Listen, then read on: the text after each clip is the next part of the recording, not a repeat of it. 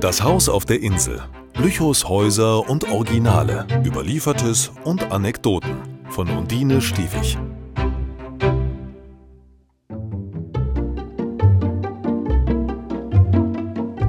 Hexenprozess oder Racheakt.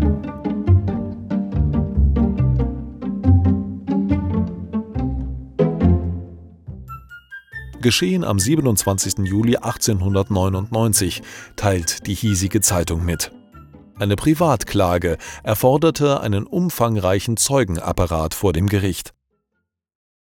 Es trat wieder einmal zutage, dass der Glaube an Hexen und Schadenszauber noch nicht ausgestorben ist.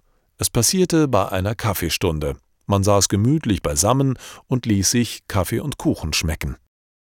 Eine der Frauen verließ die Runde, mit der Begründung, sie hätte noch eine Verabredung.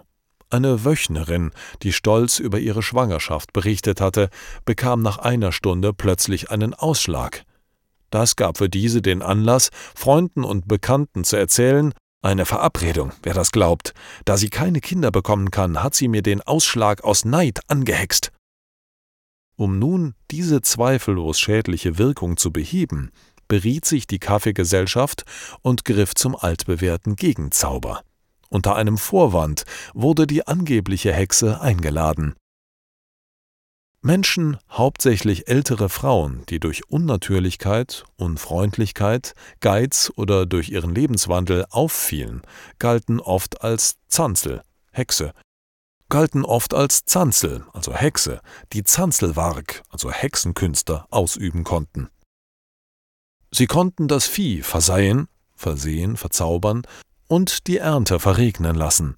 Man nannte sie auch Leichaugen oder Frau mit dem bösen Blick.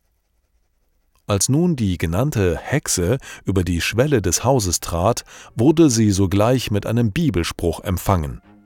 Nun trat die Schwangere an das Kaminfeuer und ruderte wild mit dem Schürhaken in der Glut, so dass die Funken bis in Richtung Tür sprühten.